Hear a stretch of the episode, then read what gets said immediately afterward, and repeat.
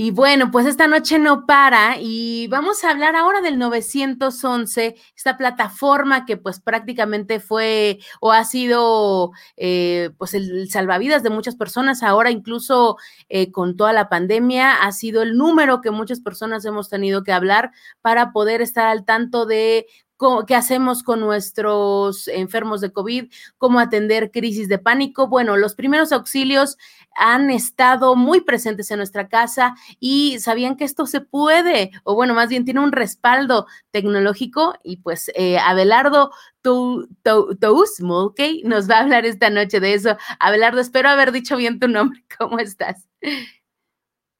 Tenemos muteado tu, tu micrófono desmuteate porque... Todos Mulkai, todos Mulkai. Mulkai, oh, Mulkai, perdón. Ay, ay, ay, perdón. ¿Cómo estás? Eh, muy bien, muchas gracias. Muy, muy agradecido por tu invitación y muchas ganas de compartir con el, con el público vidente y, oyente eh, claro. algunas historias sobre qué es el 911, cómo surgió, cómo impacta, cómo está impactando a la sociedad mexicana en general y mirando a futuro cómo, no solamente a la sociedad mexicana, sino cómo va, cómo va a seguir impactando a muchas sociedades, por no decir todas las sociedades del mundo. Claro, y cuéntanos un poco, bueno, esta, eh, esta revolución del software as a service, ¿no? Eh, que para que la gente nos comprenda un poco esta terminología en específico, eh, normalmente para tener un software antes teníamos que instalar un CD, ROM, ¿no? Como todos estos de AOL que llegaban a nuestras casas. Para pagar por una licencia a perpetuidad, no una suscripción, etcétera, etcétera.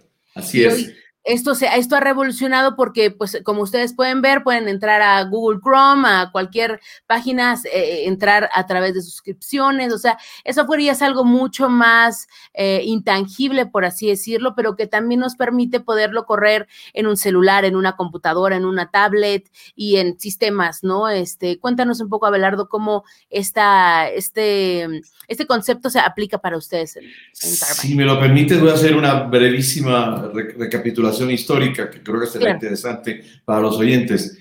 Uno no lo piensa, pero el primer eh, número nacional de emergencia comenzó en la Unión, la, la, Gran Bretaña en 1938 uh, y, se usaba el 999, que todavía se usa en Inglaterra el 999, aunque como Inglaterra entró a la comunidad europea, se estandarizó al 112, pero en Inglaterra ambos números 102 y 999 corresponden. Entonces, desde el año 38 estamos con un número nacional tomando llamadas de emergencia. Evidentemente, en esa, en esa época, la década de los 30, una llamada a un número 999, había una operadora y lo primero que le preguntaba a una persona cuál es su nombre, dónde está usted ubicado en este momento y cuál es su emergencia.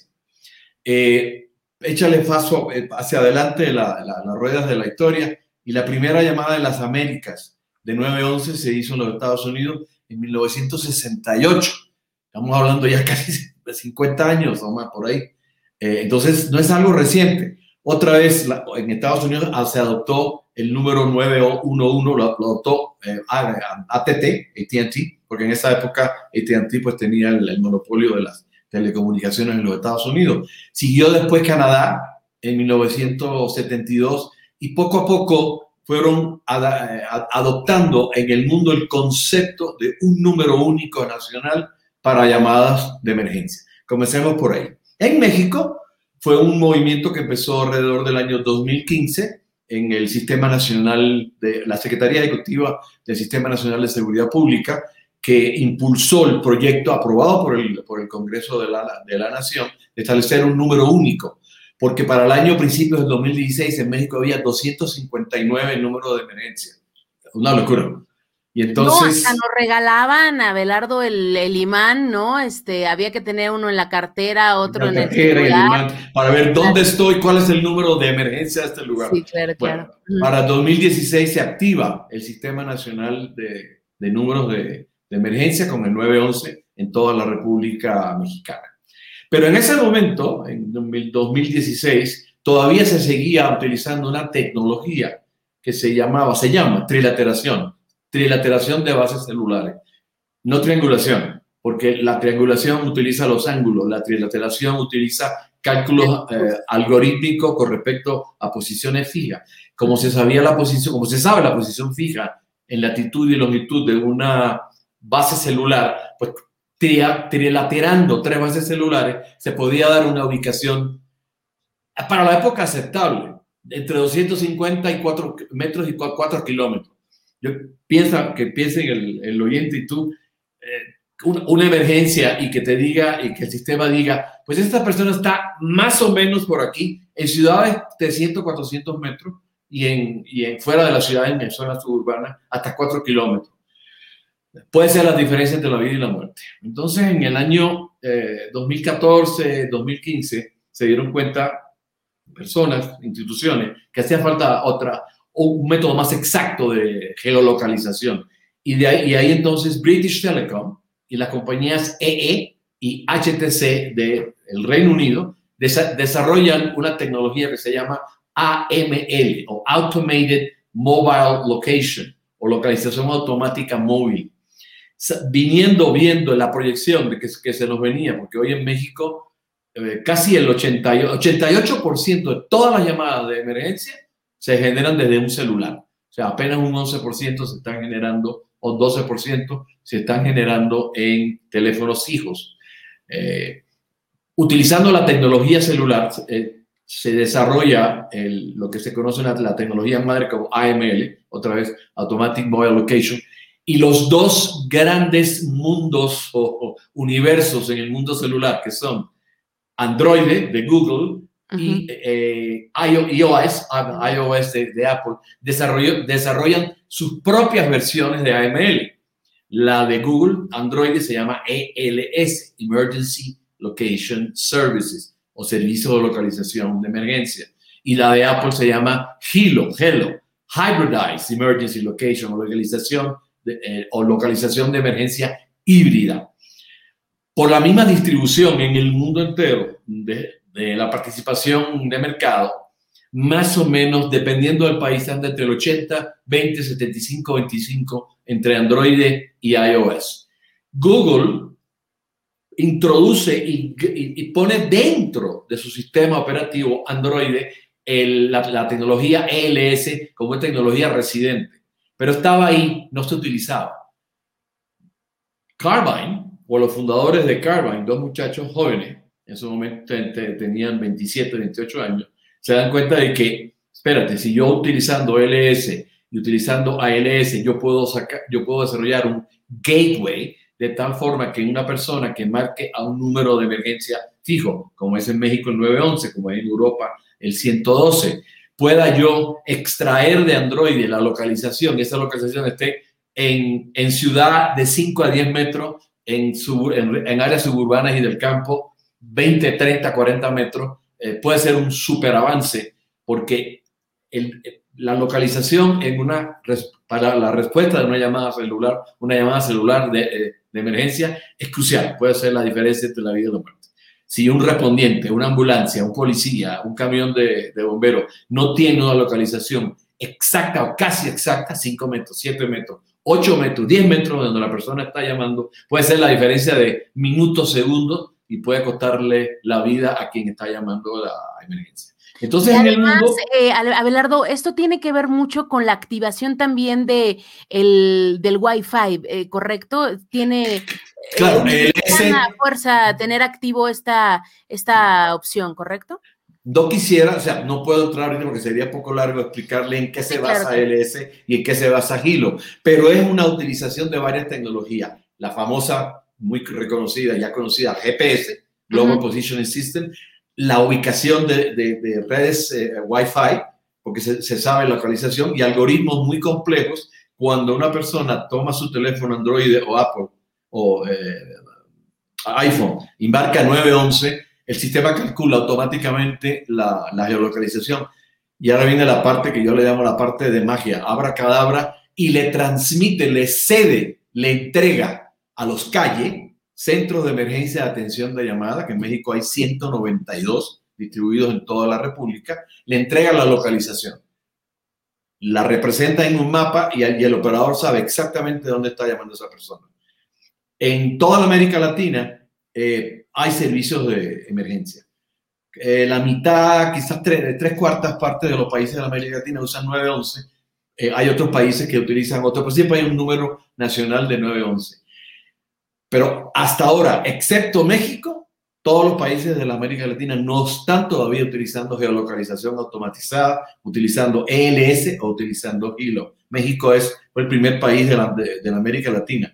Y las estadísticas que nos, que nos que genera la ENA, eh, European Emergency Number Association, y NENA, North, Number, eh, North American Number Association, son asociaciones de Europa de números automáticos a, las cuales pertenecen todas las agencias de manejo de emergencia de Europa y, en, y en las Américas, NENA, todas las agencias que manejan eh, emergencia. En México hay NENA Capítulo México, a, la cual pertenecen casi todos, por no decir todos los centros de atención de llamadas de, emergencia. Entonces, el sistema Carbine le entrega al, al, calle automáticamente la localización y en ese momento, menos de un segundo, el operador sabe exactamente dónde está esta persona, de dónde está llamando, en qué lugar preciso está llamando.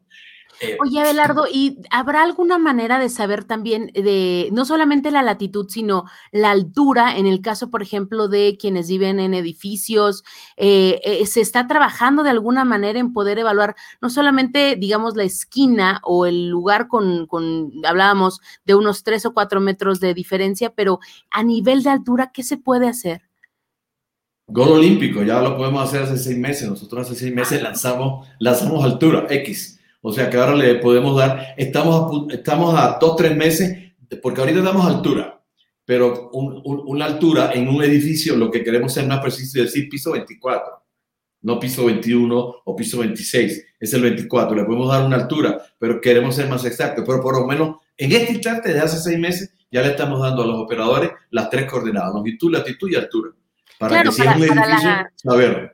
Para la gente que más o menos eh, de repente usa Waze o estas herramientas, digamos, de, de, navegación, Waze a veces se confunde entre acá en la Ciudad de México si está en el, eh, segundo piso o abajo y, ahí hay una falta, digamos, de, de, precisión, pero está muy bien que para este tipo de emergencias pues podamos, eh, podamos tenerlo. Ahora, gracias a estas herramientas, ¿se puede llegar más rápido? ¿Qué, ¿Qué otras cosas podemos detectar para poder salvar una vida o para poder atender? Algo bueno, de se fundó hace, hace seis años y hace poquito más de tres años, estamos cumpliendo el sexto año de la compañía este mes, y, pero um, hace un poquito más de tres años fue que sacamos nuestra primera solución, que se llamaba Sea Light, y ahora la solución actual se llama Sea Live Universe, y tenemos un, un, un Mercedes-Benz que se llama Apex, que está en, está en, en introducción. Pero hoy en México, 22 estados de la República usan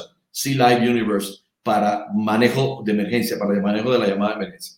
Pero cuando saquimos, cuando nuestra primera solución hace cuatro años, casi cuatro años, era localización. pero nos dimos cuenta inmediatamente que había que dar, se podía hacer mucho más y había que dar mucho más porque el operador quedaba ciego. Y entonces introdujimos la videollamada cuando entra la, llamada de emergencia, automáticamente la localización, porque eso es por ley. No hay que solicitarle autorización a la persona. Es una emergencia.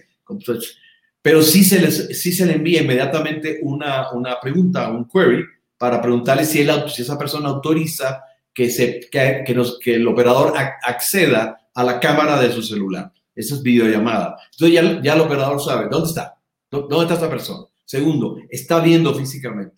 Y cuando estamos hablando de, por ejemplo, emergencias médicas, eso puede ser una diferencia brutal.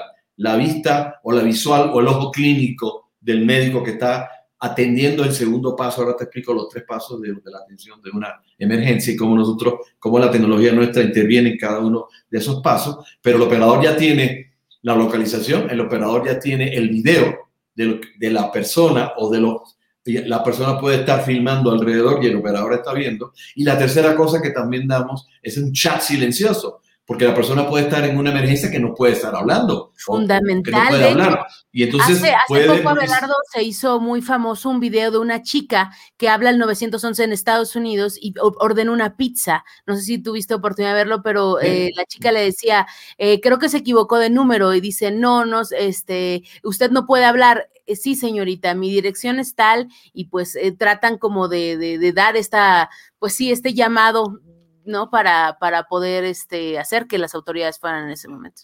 Porque tú te imaginas en el momento de una emergencia, cual, cualquiera que sea, una emergencia policial, criminal, una emergencia de salud, y que Dios lo quiera, o que tu casa se está prendiendo en fuego, eh, un operador te está diciendo, pero debe la dirección. Perdón, estoy en estado de shock. ¿Cómo o estás de una, y no sabes dónde es. Exactamente. Entonces, entregamos la localización, le damos acceso al video al, al operador, y si la persona, el ciudadano que está llamando la emergencia, no puede hablar o no quiere o no es prudente que active la, la cámara, por lo menos puede textearle al, operador. Y todo esto enmarcado en una base de datos muy poderosa que está grabando voz, que está grabando video, que está grabando el incidente para un análisis forésico posterior a la hora que sí hay que determinar una intervención de la fiscalía o la, o la procuraduría. Todo eso está registrado en una base. todo esto en la nube.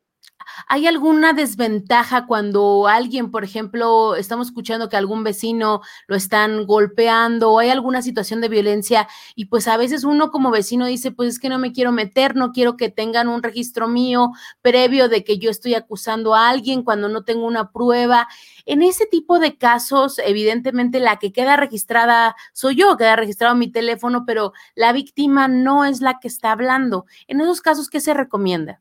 Bueno, hay una, lo que, lo que se conoce en, eh, jurisprudencia como la cadena de, evidencia. Esa cadena de evidencia está guardada en una base de datos, está guardada en una base de datos en la nube, está guardada en la base de datos de Amazon en la nube, con todos los, todos los seguros habidos y por haber. Tú sabes que la base, la, la, nube de Amazon, como la de Microsoft como la misma de Google y la de Apple, están aprobadas por multitud de agencias de seguridad, militares, son muy seguras pero el acceso a esa información la tiene solamente el, centro. Y en caso de que haya necesidad de, proseguir la investigación o, o, iniciar una acción del Ministerio Público, el Ministerio Público tiene, tiene este, la, previsión por ley, si no se lo solicita a un, a, un juez que le dé acceso a esa información. Luego, la privacidad es muy importante. Por eso es que nosotros, por ejemplo, el video tenemos que solicitar autorización. Si la persona no nos autoriza, no podemos. Si él no contesta el link, sí, yes, en español, sí, este, no, el, operador no, no, no, puede acceder al, al, video. Pero ahí nos quedamos en un tercio. Nosotros comenzamos solamente con el operador. Le damos esa información al operador. Pero la, en la filosofía, casi en el mundo entero, hay una segunda persona tan importante como el operador que se llama el despachador. El operador recibe la llamada, toma la información toma una decisión de juicio.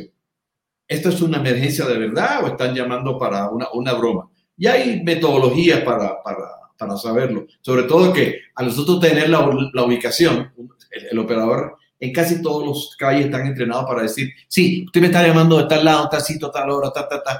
Mucha gente cuelga. Para tu información, 73% hoy de las llamadas de emergencia médica son falsas. Eso ha bajado, pues cuando inició en México era como 90 o más, 90 o más. Ahora ha bajado, con el esfuerzo de todos, ha bajado a 73 y lo vamos a seguir bajando, porque ya la gente empieza a saber, pero ya saben dónde estoy. Entonces, cuelgan, ¿no? Pero el, despachador estaba ciego. El, el, operador recibía la llamada y le, le pasaba por, por, una llamada telefónica al despachador y dice, tengo una llamada tal y tal y tal, con la información que, que, que, que provee otra herramienta que se llama el CAD, Computer Aided Dispatch, donde está otra vez registrada ahí sí la operación, el, el, teléfono, la dirección, pero el despachador se quedaba ciego. Entonces, nosotros incorporamos a un proceso continuo con otra aplicación que se llama Incident Conferencing o conferencia del incidente, pero en ese momento inicial operador y despachador tienen acceso a la misma información y el despachador es el que toma la decisión final de qué va a enviar. Y el operador automáticamente desvía a la especialidad de despachador, porque hay despachadores médicos que se llama el CRUM, los centros CRUM, que son el centro de respuesta de urgencias médicas, que están en casi todos los eh, calles de México. Ahí hay médicos y paramédicos, que es las que toman la llamada y deciden de qué tipo de emergencia, qué es lo que tienen que hacer, enviar una ambulancia, etc. O si no, decirle a la persona, diríjase a tal lado. Y eso es lo que hemos hecho con, con COVID, desde, desde que empezó COVID, nuestros eh, clientes y nuestros usuarios de los Estados de México empezaron a utilizar Carvan y la videollamada para que el CRUM, el Centro de Respuesta de Urgencias Médicas, viera a la persona y tomara una decisión. Inclusive desarrollamos un cuestionario que es flexible, es decir, qué temperatura tiene usted con toda la información para que entonces el médico vea la respuesta, vea a la persona y, decida si le envía una ambulancia o le recomienda, mire, usted realmente no tiene, no hay, no no hay señales, tómese esto, tómese esto, descanse, tome agua o diríjase al centro de atención más cercano que de acuerdo a su dirección automatizada es este, el, el hospital tal o el centro eso fue un punto muy difícil de manejar durante la pandemia, creo yo. Había personas que recurrían a Locatel, había otros que hablaban eh, sin saber más bien que, el centro eh, que concentraba todo era 911 para saber desde ambulancia, desde disponibilidad hospitalaria, también eh, lo que se habló en algún momento de la oxigenación, los, los Así es.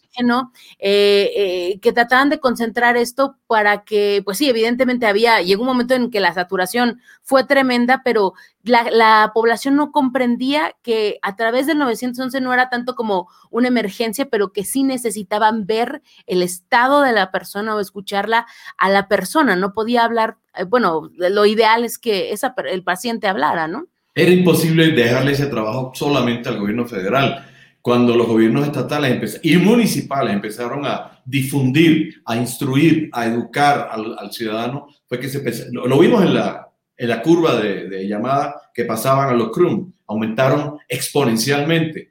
Eh, pero ahí no, ahí, ahí no te puedes quedar, no, no, no, te puedes quedar como el despachador, porque si despachas a un respondiente, estás despachando a un policía, estás despachando una, una, una patrulla policial, estás despachando una ambulancia, estás despachando a un camión de, bomberos y el respondiente no tenía información. Entonces, desarrollamos la tercera pata de la mesa que se llama Responders Connect o conexión del respondiente. Y la, y la, y la, información de localización se le entrega automáticamente al jefe de la, de la, de la unidad móvil del, del, vehículo. Segundo, la naturaleza de la, de la emergencia, el nombre de la persona, etc. De tal forma que el respondiente, cuando está respondiendo y dirigiéndose al sitio de la emergencia, cualquiera que sea, ya tiene la información básica para atender al, al ciudadano. Las proporciones te las voy a dar. Digo el, digo el milagro, pero no, no puedo decir el santo por, Obviamente. confidencialidad. Eh, hay una entidad, hay una entidad en, en, México que tiene operadores 65 mínimo en cualquier momento. 65 operadores respondiendo llamadas 911. Pero tiene 650 despachadores. 650 despachadores. Porque el despachador se tarda mucho más tiempo. A que además, Abelardo, algo que me encanta es que son muy inclusivos en los, en los trabajos. Nosotros hablábamos con la gente de Cam Alert, bueno, que ellos hablan de que están trabajando con el C5, pero que dicen que, eh, que dan muchos empleos a la gente tal vez que es invidente, porque pueden escuchar mejor, o gente con sillas de ruedas. Esos equipos son muy, muy inclusivos y eso es algo que tengo que, que agradecerles y que felicitarles. Y la tercera, y el tercer componente 65 operadores de 911, 650 despachadores y 90 mil respondientes. te dije, es un universo de personas que tenemos que entregar la información confiable, veraz, verificable, privada, guardada por, por los siglos de los siglos. Amén, porque mientras la entidad quiera guardar esa información en la nube, ahí estará. Nosotros nos cobramos por un año, por un mes o por siete años. Eh, cada, cada cada, cada calle tiene su propio protocolo, ¿ok? Cada estado tiene su propio protocolo. Yo tengo alguna, voy a llamarlo así, calificación, mi número telefónico, mi nombre personal ante el sistema que diga, esta persona ha hablado mucho o esta persona ha dicho algo incorrecto, ok. Sí, hay registros que ya hay muchos calles que tienen unidades especializadas, no son muy grandes, son, por ejemplo, en una unidad creo que son hay seis o siete personas que están constantemente verificando a la base de datos y la base de datos le está entregando información. Esta persona ha llamado 15 veces en los últimos nueve días. Entonces hay, un funcionario que llama a esa persona y le dice, usted ha llamado, ta, ta, ta, ta, le da toda la información y yo te juro que la respuesta que no, la información que, que nos dan nuestros clientes es que se quedan fríos, sudos, sudorosos, empiezan a trastabillar, juran y perjuran por, por los, por los mil cielos y por toda su familia y por su mamá, que no lo van a hacer más nunca, etcétera, etcétera. Por, eso es que ha ido bajando, ha ido bajando, porque ya la gente dice, no, no, no, esto no es un juego, ya sabe. Y, y, tú me preguntabas antes de, de entrar si, si, si Carvine eh, tenía, usaba inteligencia artificial. Bueno, para allá vamos. Para allá vamos porque el ser humano pensamos que debe ir eh, en el uso y el manejo de, la, de las emergencias a estar en, en, otro plan, no en el plan de estar respondiendo y tomando decisiones inmediatas, eso lo puede, lo debe hacer un sistema automatizado. Y en eso estamos desarrollando con inteligencia artificial para que el operador sea un bot, ¿ok? Que te responde, te reconoce la llamada, hasta te analiza tu tono de voz si hay, si hay alguna presión psicológica, etcétera, etcétera. Pero entonces las personas se, se utilizan, los seres humanos se utilizan para otras cosas, para analizar, para predecir, para ver tendencias. Porque la base de datos nuestra, por ejemplo, le dice, en lo que a COVID se refiere, las, las zonas calientes dentro de ciudades, dentro de colonias, para que entonces el, el calle o las autoridades sanitarias tomen decisiones si tienen, de repente ha surgido un, un área caliente, un hot zone. Entonces, ustedes decisiones. un mapeo, digamos, mapeo de con GIS, dónde están, dó, dónde está, hasta por punto por punto, hasta por agregados que, que generamos zonas de calor ¿Dónde que están sucediendo? Es que para mí era muy difícil comprender en algún punto de la pandemia, pues mezclar los datos entre John Hopkins versus, por ejemplo, había gente que podría llamar al 911 y decir, creo que tengo síntomas, pero nunca en realidad llegué a un hospital porque sí. tal vez eh, no llegó a complicarse o no mostré síntomas, pero yo no sabía si efectivamente la gente del 911 lo iba a, a considerar como un caso activo como el que mostraban en los medios medios. ¿Cómo se hizo ese manejo de, de números? Cuando se, se, empezó, cuando se empezó a utilizar el, la videollamada, se empezó, se, se, empezó a filtrar mucho la información, a filtrar en el, en el buen sentido. Sí, sí, sí. Las, la, las autoridades sanitarias, sobre todo en, en los CRUM, tenían mucho más, mucho más información para tomar uh, decisiones. Fue un proceso poco a poco, no fue que de la noche a la mañana, pero sí, sí se vio eh, con un, una escalada exponencial en el, en el uso del, del sistema. Uh -huh. Para que el oyente y tú, Alina, por cierto, tienes el, el nombre de mi hermana, Alina. ¡Ay, Alina qué Rosa. bonito! eh, para que tengan una, una percepción del, de, la, de, los volúmenes que estamos hablando, Carvine hoy procesa en México, obviamente eso está subiendo y subiendo y subiendo, pero la proyección anualizada está en 2 millones de llamadas al año. ¿Okay? Al año. Pues se me Pero, hace poco, ¿no? Eh, sí, porque uh, hay muchos filtros. Este, no estamos contando hoy las llamadas este, de broma o las llamadas sangronas, ah, sino uh -huh. las llamadas efe eh, efectivas.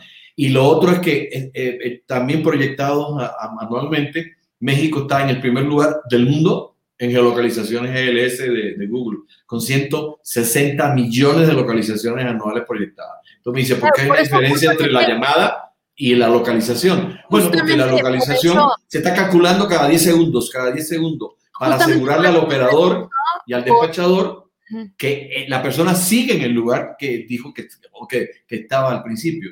O sea, ahí eh, la relación es más o menos como 8, 9 a 1 entre, entre llamadas y localización. Justo por eso te pregunto, porque Google hizo una un cálculo de COVID, eh, te diré por ahí de abril, mayo del año pasado, eh, con base en ciertos casos, y eso fue lo que empezó a tomar, eh, compartieron datos con la Ciudad de México, ¿no? Entonces, ellos tenían uno, pero cada quien parecía que tenía un mapa COVID diferente, que evidentemente alertaba a la población en su momento. Y había algunos que pues no sabían cómo, cómo interpretar esos datos para bien, ¿no? Como para, para poder concentrar estas zonas calientes. Llevamos un año de pandemia, casi un, sí, un año, un año de pandemia. Y yo venía pensando, bueno, voy a, voy, a, voy a presentar la historia, el presente, pero tengo que dar un poquito de el futuro, ¿no?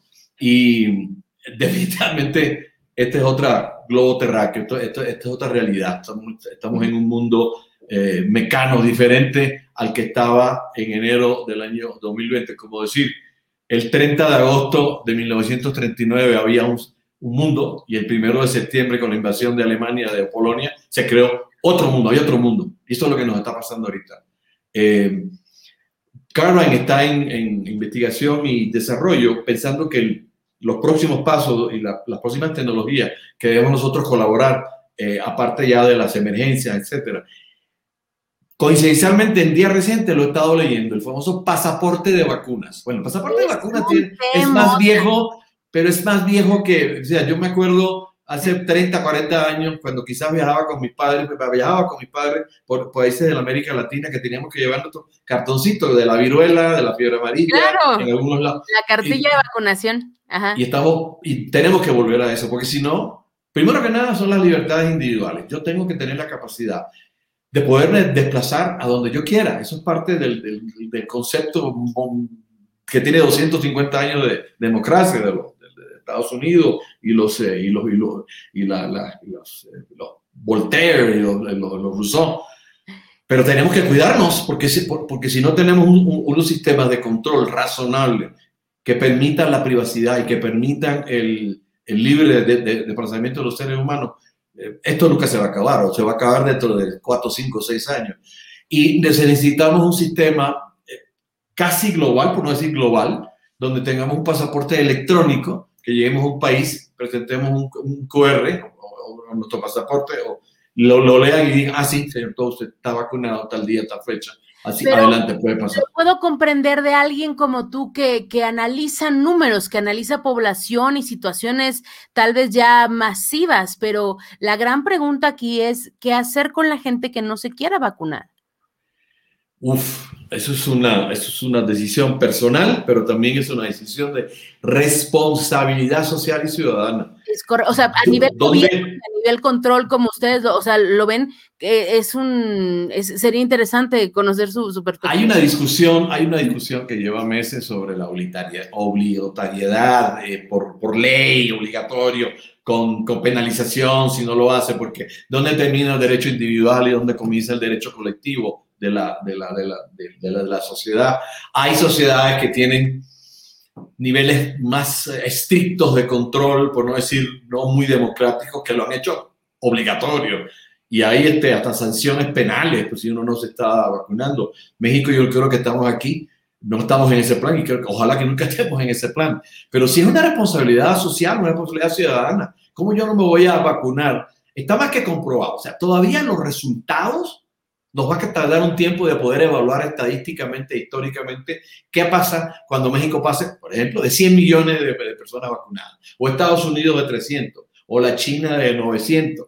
Eh, ¿Cómo se reflejó eso en, la, en, la, en, el, en, el, contagio, en las muertes, en etcétera? Nos falta todavía, porque llevamos tres meses vacunando, no es nada. Eh, luego, nos tardará un poco de, de tiempo absolutamente con total certeza decir la vacuna ha prevenido, se puede hasta calcular estadísticamente, tantos millones de personas, la, muerte de tantos millones de personas. Pero sí, yo creo que la opinión nuestra, no soy científico biológico, soy científico, o soy más bien científico más de, binario, ceros y unos, ¿ok?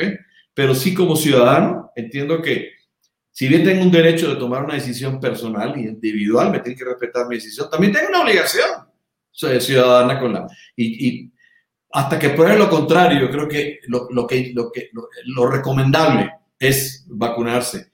Los casos aisladísimos, mundiales aisladísimos, de que ha habido una reacción muy fuerte y hasta la muerte con las vacunas, sea cualquiera de las tres o cuatro o cinco que, que tenemos, hacen noticias, salen en, la, salen en las noticias de CNN, por decir cualquier cosa. O sea, que son tan aislados que no, no, no, no creo que, que, que, esté justificado tener esa aprensión, porque en, en España una señora, que lo leí hace una semana, ingresó a, una, a un hospital porque tenía un derrame cerebral como consecuencia de una, de una vacunación.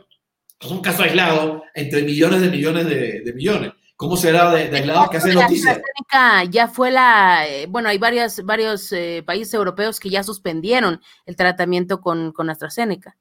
Eh, sí, no digo nombre, pero, hay, una, hay, una, hay, una, vacuna que, que, que, y ahora también otra vacuna china, que está, hay, hay, una, hay una controversia que si es mayor de 50, si pasan el 50% de, de, garantía, no pasa. Sí, lo que, que, no se aseguraba la cobertura completa y que posiblemente pues requiera un refuerzo también, ¿no? Claro. Pero retro, retrotate a 1955, 56.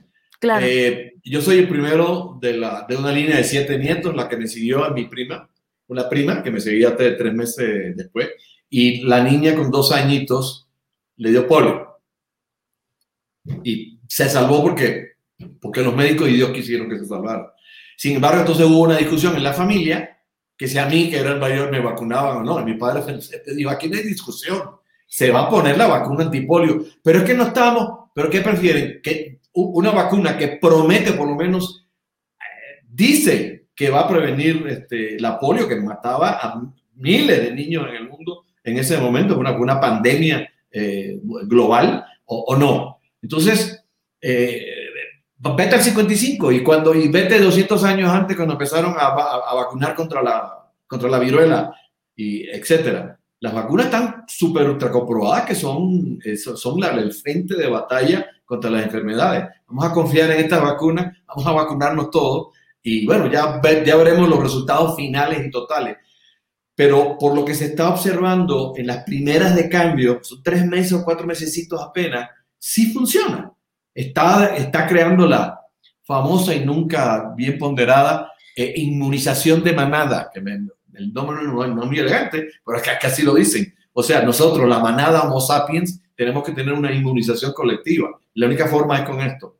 Es que bueno, lo eh, mismo, son políticas públicas, es decir, esto a nivel de, respuesta y obviamente de reactivación económica, no solamente por poner encima la, cuestión económica de, la salud, sino simplemente para poder tener una, un, abismo de, poder vislumbrar un poco más bien una reactivación y, esto, la, vacuna simplemente en, la, en México ya reactivó, o desde que está esta vacunación, 200 250 mil empleos, es decir, evidentemente la velocidad puede que no sea la que nosotros estamos esperando, pero sí está dando una respuesta hacia donde nos queremos encaminar en muchos otros sentidos. Indicios estadísticos las existen. Claro. Eh, hay que esperar para que sean contundentes un poquito más de tiempo, pero los indicios estadísticos de que está funcionando, está funcionando. Entonces, ¿para, para, para dónde vamos? ¿Vacuna? Yes. Y segundo, control respetando las libertades individuales. Porque COVID-19, no quiero ser ave, de malagüero, pero prepárate para la COVID-23 y la, COVID-29, la, la, 27. ¿Por qué? Bueno, ¿tú sabes cuántos seres humanos viajaban en, en, avión en 1960? 10 millones de personas. De 10 y 12 millones de personas viajaron en avión en 1960. El año pasado, con todo y pandemia, viajaron más de mil millones de personas el la globalización, la capacidad de poder volar y de trasladarme de un lado a otro, no solamente voy a llevar mi equipaje abajo o arriba, también puedo llevar otro, otras cosas, un virus, por ejemplo. Luego, es, es una realidad, estamos, vamos a seguir viajando, es un mundo global.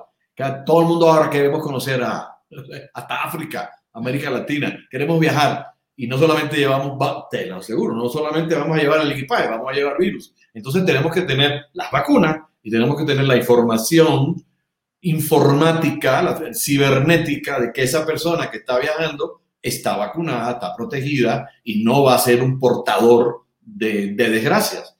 Y eso es un sistema bien grande, bien complejo, pero absolutamente necesario. No veo que ese sistema, como ahí pretendían, bueno, pero volvamos a, los cartoncitos.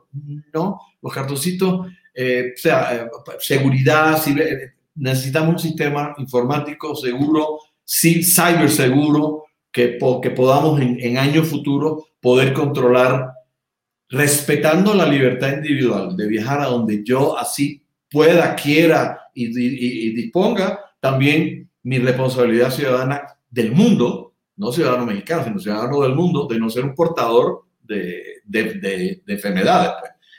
Ahí está trabajando también Carlos, o sea, ya, ya estamos ayudando en la, en la emergencia. Los estudios de casos no creo que no, tenemos tiempo, pero todos los días tenemos un, un, estudio de un caso de éxito. Eh, en Coahuila, no solamente estamos salvando vidas en la República, en Coahuila y otros estados estamos ayudando a traer vidas. Porque Coahuila dijo, espérate, yo tengo videollamada. Si hay una señora que no alcanza, porque literalmente no alcanza a llegar al hospital para tener el parto, tener a luz, puedo yo estar, un médico puede estarle dando instrucciones a las personas porque lo está, está viendo el caso. Y ahí tenemos multitud de casos de niños y niñas que hemos traído al mundo. Y la próxima, eh, que estamos ya a punto de anunciarlo, que es una situación total y absolutamente lamentable, que es increíble la violencia de género. La violencia de género, hemos, eh, eh, hemos hecho inclusive seminarios y webinars de cómo la tecnología, nuestra tecnología puede ayudar a, erradicar, o por lo menos ser una herramienta la, para la erradicación de la violencia de género. Porque estamos haciendo, tenemos la posibilidad de unir las cuatro o cinco instituciones que tienen que ver con el control de esta tragedia que tenemos en, México. La Comisión de Justicia de Mujeres, el Instituto Nacional de, Mujeres, la Fiscalía este, de, los, de, los estados, la, la, la, autoridad policial, y yo tengo la capacidad de, que con una llamada 911 que haga una, una mujer que se sienta amenazada con percepción o que realmente esté en peligro, estén interviniendo en esa llamada las personas y las instituciones que tienen que, que intervenir para tomar una decisión inmediata y prevenir o reaccionar a un caso específico de violencia. Entonces, no solo es para atender esa emergencia que pueda tener una mujer, sino pueden darle algún tipo de, pues no sé si llamarle seguimiento, que puedan ir al CAVI, este, o sea, ustedes pueden estructurarle, digamos, esa ayuda de lo que, de lo que pueda hacer.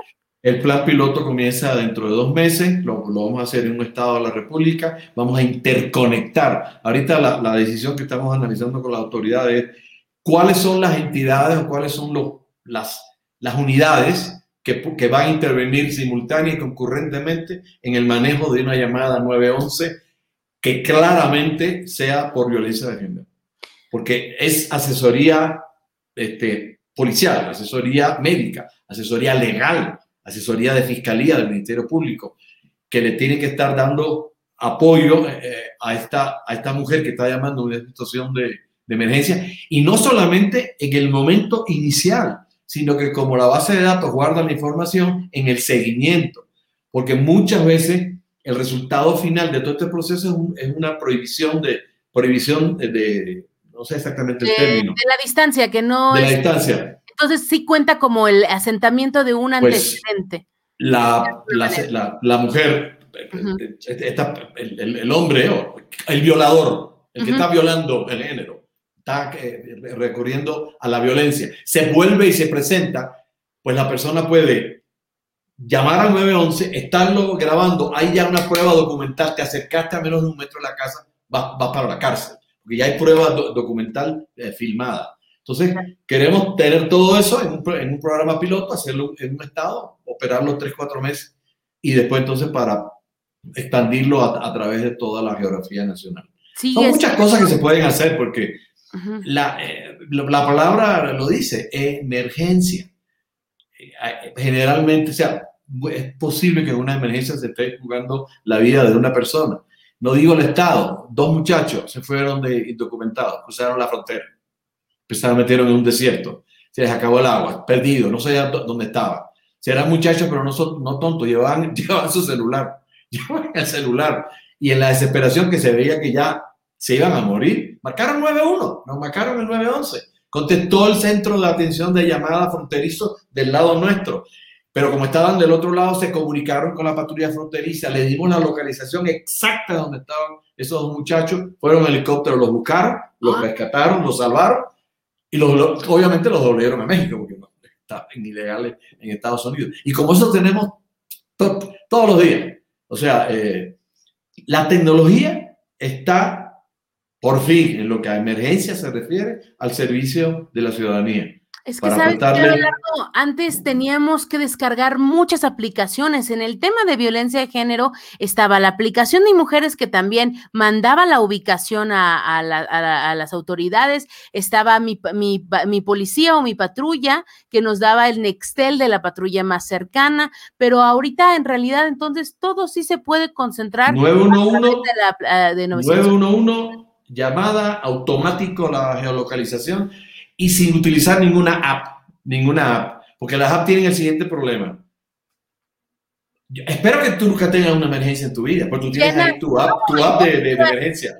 y en el momento que necesitas una emergencia, aprietas el app y te dice, es que este está en la actualización 5.4, tiene que actualizar a la 5.8. Te, dan un formulario, cuántos años tienes, cuál es tu dirección. nosotros abandonamos el app hace años, dijimos no, eh, con el dato puede ser. Tiene que ser un solo punto que es 911, se lo sabe todo el mundo, 911, marque 911 y dependiendo de la naturaleza de su emergencia, será atendido por el calle correspondiente. Y la aplicación, también, la aplicación también te pide saldo en el, en el, para que tengas datos. De paso, claro. De paso, pero nosotros, eh, o sea, Carmen eh, eh, subsidia, suscribe el, uso del dato. Cuando está utilizando el ciudadano el 911, si está enviando, si está usando datos Primero, son, pocos, son muy pequeñita la información que, que, envía, pero desde esa es nuestra filosofía. Nosotros estamos, nosotros asumimos esa, ese costo para, para, el ciudadano, ¿no?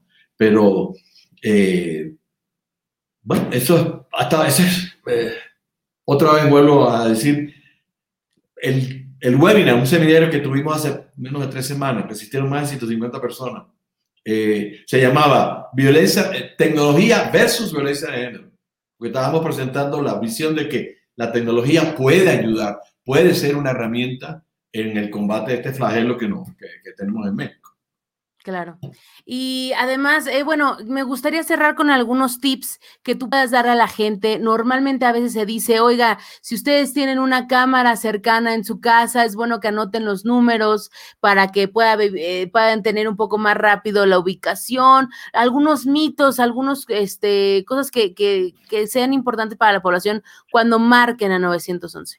El, como primera medida, la geolocalización ya está automatizada porque aquí en México hay uno de dos, o es Android o es, iOS, o es un, teléfono. Bueno, ya hay Huawei también. Ajá. Pero Huawei es Android, o sea, el sistema operativo es Android. Samsung es Android, Huawei es Android, KTS, o sea, hay muchas marcas de, que usan el sistema operativo de Android de Google. Y el sistema operativo de Apple es iOS, que son todos los iPhones. Pero hay dos sistemas operativos, that's it. Ah, hace unos años había, Microsoft trató de sacar algo, pero eh, un sistema operativo, eh, sacó, trató de sacar Windows, una versión de Windows para no, Pero, eso, no caló. Hoy en día yo creo que en México ahora 99%, 99.5% serán o Android de Google, Google Android o iOS de, de, Apple. Eh, ciudadano, no, no, se preocupe, si usted llama al 911, el 911 va a saber ¿Dónde está usted eh, ubicado? Aunque yo tenga bloqueado todo, de que no conozca mi ubicación, o sea... El sistema le dice a Google, le dice a Android, por favor, eh, envíale a, a esta, a, esta, a esta gateway, porque es una, eso es una salida, y, e informa cuál es la localización. La informa y se vuelve otra vez a, a cerrar, porque, eso no, porque si no cualquier persona estaría viendo dónde está esta persona. Eso, está, eso es privado. Pero en ese momento que llama el 911, ese es el, el disparador para que Android o iOS entreguen la, la, localización y después la vuelvan otra vez a, a trancar. ¿okay? Eh, luego hay esa, esa, esa, esa, posibilidad. Pero lo que sigue, como he conversado, muchas cosas, tenemos ideas que, que, van a seguir, que lo hagamos nosotros, que lo hagan otras personas. Hay una de las cosas que están muy interesadas los... Los, eh, los calle y los C5 y C4 que hay en la República, que es unir el sistema de manejo de emergencia con el sistema de videovigilancia, porque ahorita es one way, o sea, el operador está viendo la cámara del ciudadano que está allá. El celular.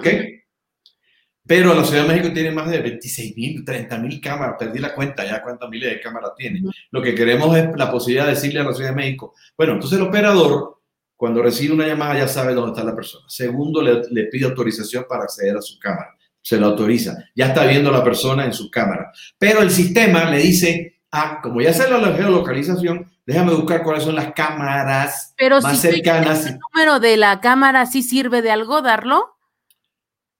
No, ahorita con nosotros no, porque ah. estamos en el desarrollo de, ese, de esa interfase. Pero sí, pues sí puede dar, porque ellos tienen una base de datos, que la cámara eh, 17.154 está en tal lado, pero si tú llamas al 911 ya, está, ya estás dando la, la dirección completa.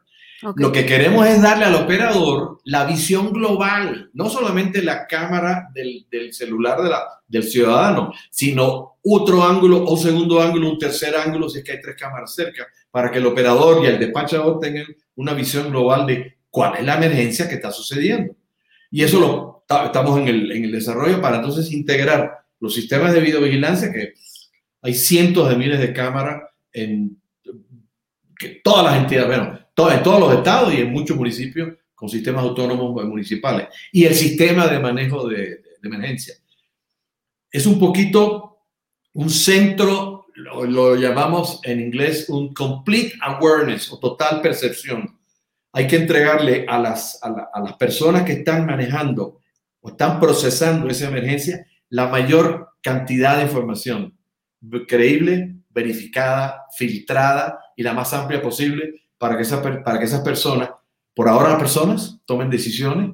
En un futuro, pues, habrá sistemas de, inteligencia artificial que tomarán también o lo ayudarán a tomar esa, esa decisión desarrollar un poco esa perspectiva de mente fría, ¿no, Abelardo? Ante tal vez una, hace poco acá en mi casa ocurrió una explosión, la, no fue mi casa, fue en, casa de una vecina y me preguntaban detalles que podrían ser como, pues eh, hay heridos, hay, hay sangre, eh, hay fuego, eh, y que tal vez alguien que se alarma no pueda dar esos detalles, simplemente decir, hubo una fuga, no hay muertos, o sea, dar estos detalles muy puntualmente para que bueno, eh, aquí funcionó de manera muy escalonada porque vino primero una patrulla a verificar qué pasaba, después vino el, personal médico, que nadie lo solicitó de alguna manera porque eh, no había, eh, nosotros pensábamos que no había ninguna situación médica que atender, sí la había porque la persona era diabética y tuvo un problema de que se le subía el azúcar y ya después vinieron los bomberos a verificar que toda la que toda la este, infraestructura de gas estuviera correcta. Eh, pero bueno, eh, tal vez eh, ellos tienen una visión mucho más amplia de lo que una persona común y corriente habla y, que solamente quiere a los bomberos, ¿no? Esa, ese, ese escalonamiento creo que es bastante, bastante bueno. El Sistema Nacional de Manejo de Emergencias. Si tú tomas una foto en 2015 y tomas una foto, 2016, y tomas una foto en el 2021, la gran foto, eh, Nada que ver. O sea, México está, eh, pero nos queda mucho camino todavía por recorrer. Pero cuando yo, mi, mi responsabilidad es toda la América Latina y el Caribe, aunque no estoy viajando mucho ahorita por razones obvias, por la pandemia. Pero sí, pero, pero, eh, pero sé, conozco, he visto, he discutido con las autoridades de muchos países de la América Latina. Cuando les contamos, les presentamos los videos, lo que estamos haciendo en México, se quedan abismados cuando dicen, pero yo, usted, pero yo puedo tener una localización en, en, en, un minuto. No, señor, en un minuto no, en cinco segundos. Claro. En cinco segundos usted sabe dónde está llamando esa persona. Eh, no, no, no se la creen, le hacemos las demostraciones y lo, y lo, y lo. México está, eh, es más, inclusive, tú, tú, me dices, bueno, te, te, lo dije hace, hace como 40 minutos, México hay 192 calles, centros de atención de llamadas de emergencia. eh, hay 32 madres, pues son uno por cada estado, pero hay estados que tienen eh, multitud porque tienen la filosofía correcta, creo yo, de que el, centro de emergencia esté lo más cercano al ciudadano posible, porque México tiene estados muy grandes. Entonces, atender una llamada en el centro de atención de llamada de emergencia de Chihuahua, capital, cuando algo, está pasando en el Parral, eh, eh, o sea, hay una diferencia que puede ser de un par de minutos y puede ser la diferencia entre la vida y la muerte. Entonces, en Estados Unidos, hay 5.400 calles. Aquí somos 192. Dice, bueno, pues no, hay proporción. 130 millones de personas, 192 calles. En Estados Unidos, 330 millones de personas, 5.400. Porque allá la filosofía es eh, eh, la ciudad, el, el, condado, no el estado. Es, que, es quien tiene la responsabilidad de manejo de emergencia. Son centros pequeños que tienen dos o tres operadores. No hay despachadores, el operador mismo es el que, el que despacha. México tiene otra, otra filosofía pero que, que se está esperando de que un Estado tenga múltiples calles distribuidos estratégicamente de acuerdo al, al tamaño del, de, de, ese Estado. Eh, pero comparativamente, lo que, lo que hace Estados Unidos en localización, videollamadas, es exactamente, cuidado mejor, lo que estamos haciendo hoy en día en, en México. Uh, así que nos queda mucho por hacer. Las emergencias, primero que nada, si Dios me diera tiempo y una varita mágica, bajar las llamadas falsas a menos del 30%. Eso, eso me, me molesta, me preocupa. Es, una es un desperdicio brutal de, de, de, esfuerzo, de, recursos, de personal. Te envían. Nos dice una compañera, no sirve, llegan tres horas después, o sea, cuelgan. Eso se podría bajar este, si la gente... Dramáticamente. Llamar, si, las, si llamadas fueran de, verdadita y no, y no que siete o más de siete llamadas de cada diez son falsas. Hoy, hace dos años eran nueve, cuando hace tres años eran nueve. Eso tenemos que, que mejorarlo. Violencia de género, que queremos eh, ayudar este, y bajar el tiempo, bajar el tiempo, bajar el tiempo de, de respuesta. Esa diferencia de uno o dos minutos, ahí está puede haber una diferencia. ¿Hay algún horario en donde, evidentemente yo me imagino que en la madrugada, pero hay algún horario en el que tú digas, creo que es el horario en el que más eh, bajan las llamadas? Los fines de semana, que nos volvemos alegrones porque nos tomamos una copita u otro, se, se, vuelve mucha gente loca, muchos alegrones. Son, son, pero son picos, son picos, de verdad, uno ve los picos y dice, los lunes, como que en este país nadie tiene una, una emergencia, pero un viernes a las 12 de la noche, a la 1 de la, de la madrugada, ni te cuento. A veces tienen que poner personal extra porque los, están abarrotados de miles, miles de llamadas con los más, los más variados. Tú no te puedes imaginar los más variados incidentes. Eh, una avioneta estrellada, este, nos llamaron al 911, filmaron la, la, videollamada, vieron que esto que despacharon todo lo que tenían que despachar, le salvaron la, vida a, las dos personas que iban a bordo de la, de avioneta. Y como eso puedo seguir hablando de casos y casos y casos de, eh, increíbles que, que, que, que sucede, porque emergencia hay de mucho tipo. Bueno, hay un estado que acaba de poner una unidad para eh, tratar emergencias suicidas porque tuvieron un pico y el pico es obvio. Estamos encerrados hace 12 meses. Hay gente que quizás no aguanta eso. Pues entonces tuvieron que crear una unidad de, de, de despacho cuando el operador nota que la persona está con intención de suicida o dice, me voy a suicidar porque hay una unidad que ya está creada con psicólogos, con, Impulso y Consejo Ciudadano, el, el, este, todas estas iniciativas que buscan eh, tratar de aminorar, pues, de, de, combatir en una llamada, este, esto, ¿no? Pero sí, el suicidio ha sido un tema, eh, pues, que, que, ha ido al alce. Y hoy, justamente, que Reforma publicó que es uno de los eh, picos eh, de, de, morosidad de tarjetas de crédito más altos, seguramente esto eh, forma parte de, de cuadros psicológicos que...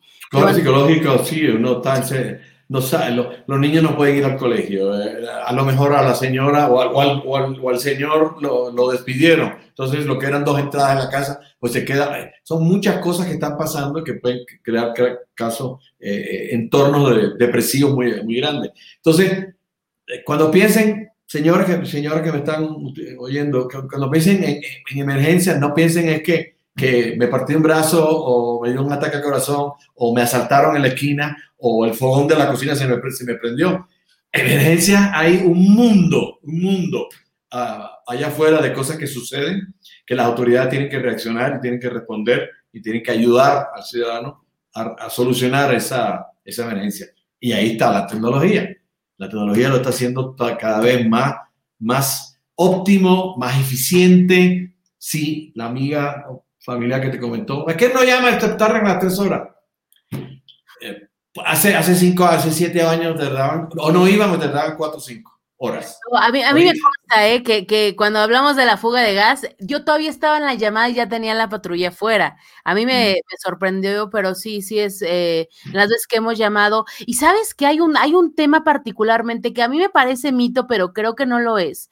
Y no quiero, no quiero dejar de dejarlo en el tintero, que es que hay, hay, ciertas personas que han hablado al 911, que piden una ambulancia, que se les autoriza la ambulancia, pero que al momento en que salen eh, son ambulancias privadas. Hay mucha gente que tiene la idea o existe este mito en que... A mí me pasó. Sí, ¿no? Que llegan ambulancias privadas, te suben al enfermo y te dicen son cinco mil pesos. Oye, pero si yo hablé a, a, una, a pedir una ambulancia este, del, del Estado, de, de la están, ciudad. Están atacando eso fuertemente, están atacando eso fuertemente. Entonces eso sí es cierto. Los, a mí me pasó. Mi esposa tuvo una baja de tensión, llamé al 911, ya le va la, eh, le, le, le, describí el, el cuadro. Eh, yo no, inclusive en ese momento no trabajaba para, para Carmen, trabajaba en el mundo de la seguridad, pero en videovigilancia, no, no con llamadas de emergencia. Llamé al 911, para allá va, despacharon, llega una ambulancia, pues llegan, me toman todo para el hospital, vámonos. nos fuimos al, al, al, ABC ahí en, en, en observatorio. Cuando llegamos me dice el señor, este, cuando ya, ya la empezaron a atender, yo me calmé, ya, ya dijeron, no, es, un, es una subida de tensión emocional, o, entonces no era realmente grave, gracias a Dios. Eh, me dice el policía, es que lo están esperando allá, allá afuera. Ah, sí, no, déjeme ir a darle las la gracias. Y yo dije, ¿por qué se quedaron? fui allá, me dijo, por favor, me firma aquí, este son 15 mil pesos. ¿Qué? ¿Cómo? ¿Por qué? Sí, porque esta ambulancia está bien. Bueno, no, no, yo dije, bueno, entonces vamos, yo voy a llamar al 911 para que manden ahora a otra emergencia, para que venga aquí una policía, una patrulla policial, porque ustedes me están asaltando. Esto es un asalto. Yo lo defino como un asalto. Y te lo piden en efectivo. Cuando agarré el teléfono y empecé a marcar 911, los señores se desaparecieron. La ambulancia se desapareció. Pues yo le dije, no, ahora yo voy a llamar a emergencia, pero la emergencia que voy a llamar es una patrulla policial, porque esto no es normal. Yo, yo o sea, perdón, la Ciudad de México no le cobra a nadie, no le debe cobrar, es que no le debe, no es que no le cobra a nadie por despachar una ambulancia, que aquí hay mil o mil, mil quinientas ambulancias. Bueno, era una, una, empresa privada que yo no sé cómo se enteraron. Probablemente era un filtro de información.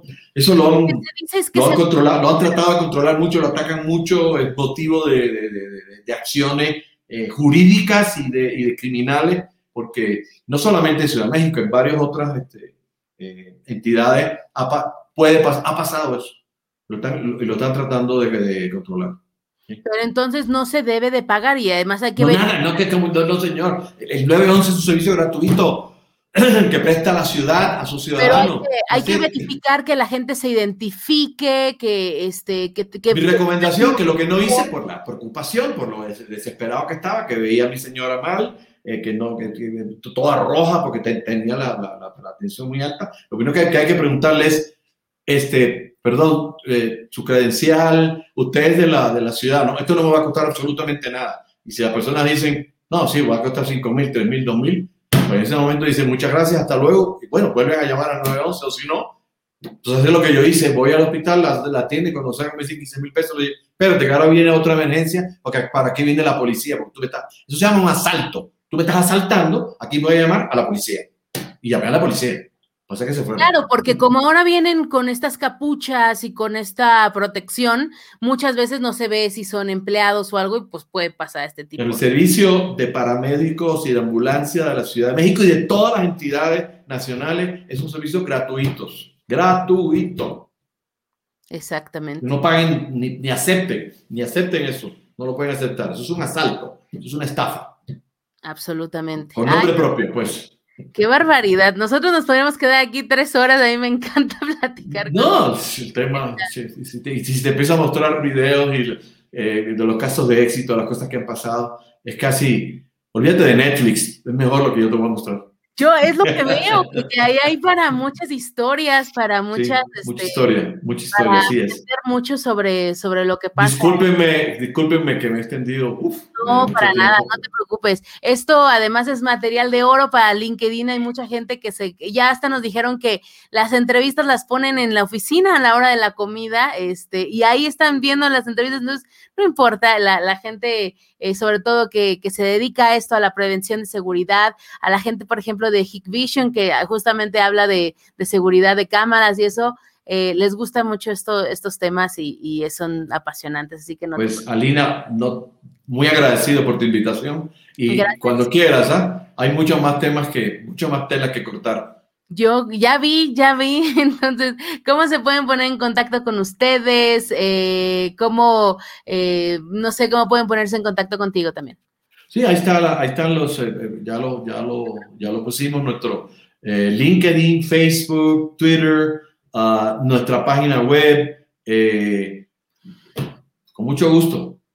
Claro. O con, la, o con, nuestros, eh, con nuestros asesores este, de, que, que, de relaciones que, que, pueden cuadrar cualquier otra entrevista, con, con mucho gusto. Perfecto. Mucho gusto. Muchísimas gracias y ahí estaremos atentos a, a, pues a lo que quieran hablar en un futuro. Estamos a sus órdenes y nos dará mucho, mucho gusto escuchar. Gracias, Alina, muy amable. Que, que pasen buena noche. Igualmente, muchas gracias.